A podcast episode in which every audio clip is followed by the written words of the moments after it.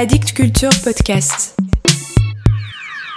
Dans les oreilles exactement.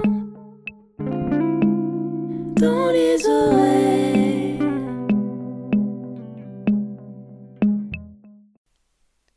Tu as ce petit nez en trompette que j'aime embrasser, ces cheveux qui glissent entre mes doigts, ce parfum de miel dans les plis, tes mains qui viennent enfin me cueillir, un appétit de chaleur, des gestes adroits, des cils fins, un nombril niché dans un creux, des seins émouvants d'une douceur d'oiseau.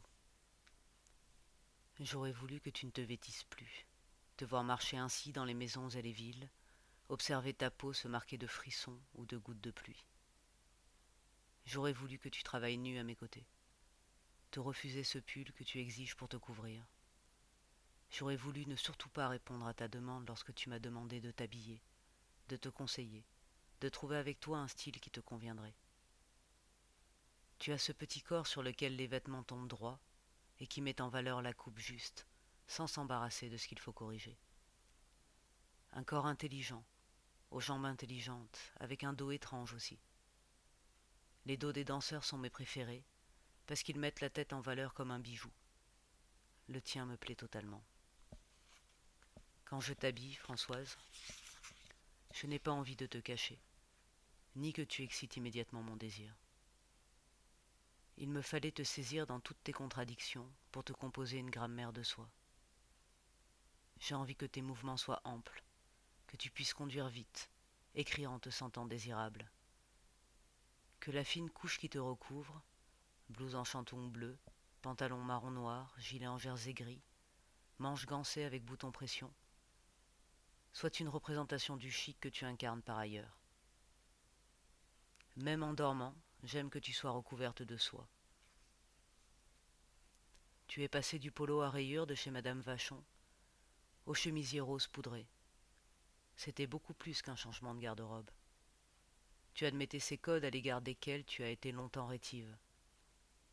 Je n'ai jamais cru en ta désinvolture sur cette question. Coup de génie de cet imprimé panthère trouvé à vingt ans et qui te va toujours à cinquante. C'est toi. Animal ronronnant au soleil, dangereux comme un fauve. Il te fallait à la fois de la douceur et des détails qui surprennent comme un coup de fouet. C'est un long travail avant d'arriver à trouver des vêtements qui vont correspondre au corps qui nous a été donné, avec son grain de peau, sa silhouette. On pense que le style est inné, alors que cela met bien souvent des années avant de trouver la coupe, la couleur qui vous sied vraiment, les matières parfaites. Certaines femmes ne sont pas assez regardées et oublient vite qu'elles le sont. Le vêtement, c'est aussi le lieu de l'ordre et du désordre. Une épaule découverte, et c'est une invitation au crime. On veut tout enlever. Parfois, j'imagine que celle que j'habille devienne une architecture, un monument sur lequel l'œil s'égare. Entre les voûtes, les ouvertures, l'angle d'un chemisier, le regard se faufilerait et composerait sa propre image, une beauté d'ensemble dont le corps serait la pièce principale. J'aimerais que le style dise la beauté qu'on ne peut pas exprimer autrement, que les habits donnent le là, qu'il trouve un écho à une vision plus secrète de soi. Mais au fond, l'entreprise est vaine.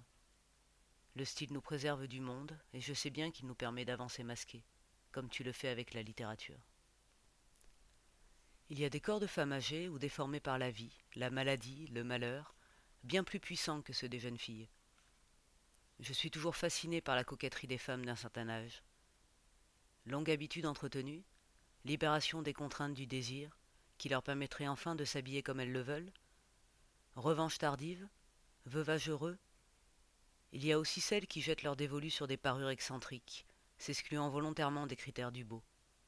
Cheveux mauves, robe trop courte, diamants de pacotille, petits chiens affublés de manteaux en satin rose. Pourtant, elles ont l'air parfois plus heureuses que les mémés serviables pendus au bras de leur mari bedonnant. J'ai cru longtemps que la mode détournait les femmes du pouvoir, de la politique.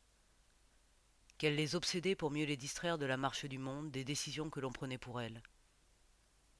Qu'en valorisant des sujets comme l'apparence, l'hygiène, le maquillage, l'entretien de la maison, l'éducation des enfants, au sein de magazines ou de médias faits pour elles et qui ne s'adresseraient qu'à elles, elle finirait par sincèrement s'y intéresser. Qu'en obéissant à ces injonctions, elles y recevraient des compliments et des regards louangeurs, qu'elles comprendraient ainsi qu'elles sont exactement là où on les attend. Mais peut-être est-ce aussi le contraire. La mode est un sujet secondaire parce qu'il concerne et intéresse les femmes, et que dès que cela les préoccupe, l'objet de leur intérêt est méprisé ou suspect. Une semaine après la nuit du carrousel, tu m'emmènes au manoir du Breuil en Normandie. Tu tiens absolument à me montrer cette maison. Tu conduis de manière précise, concentrée. Je m'assois à ta droite, j'occupe la place du mort. L'autoroute n'existe pas encore. Nous croisons des caravanes, et à minuit, au milieu de la route, posé en travers comme un corps étendu, se trouve un arbre énorme, étrangement déraciné. L'arbre nous bloque de tout son long. Nous voilà isolés à quelques kilomètres de la maison. Tu coupes le contact. Je sors inspecter l'objet et l'enjambe avec mes petits talons en pestant. Tu pouffes de rire, m'observes me débattre dans la lumière des phares, amusé comme toujours par toute situation devenant motif de roman. Isolés de toute civilisation, nous marchons jusqu'au manoir. Pendant plus d'une heure, nous longerons une rivière éclairée par les étoiles. La première fois que j'ai aperçu de loin, au bout du chemin du Grand Clos, la maison du Breuil, c'était cette nuit-là, la voiture abandonnée plusieurs kilomètres derrière. On a raconté partout que tu avais acheté ce manoir à huit millions de francs, le 8 août, à 8h08 du matin, en misant sur le 8. Je n'y ai jamais cru. Un étrange culte païen entoure les écrivains plus que tous les autres artistes. Il y a un désir presque gnostique de croire que les héros de la littérature s'apparenteraient aux dieux, qu'ils seraient habités par une force qui les dégagerait du monde terrestre. Même une fois leur journée terminée, loin de la discipline acharnée que l'écriture exige, ils continueraient de vivre en poètes, comme des sorciers habités par des dons étranges.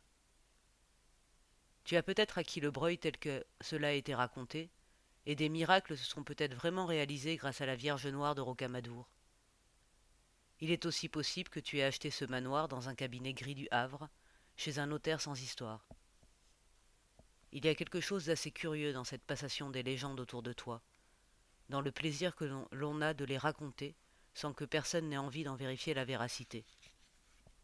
Comme si le désir du miracle dominait, que le roman devait se, substituer à la vie pour devenir la vie même, que cette part de magie nous était essentielle. Avec toi, les choses vont toujours très vite. Un mot de toi et je changeais de vie. Je quittais ce que j'étais pour entrer dans la tienne, y résoudre des énigmes. Un seul geste glissé et j'entrais de plein pied dans le roman.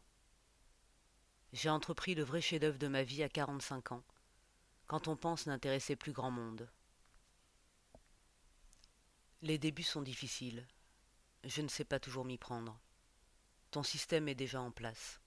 Tu m'y entraînes, exigeant dévotion et discrétion, exactement en même temps.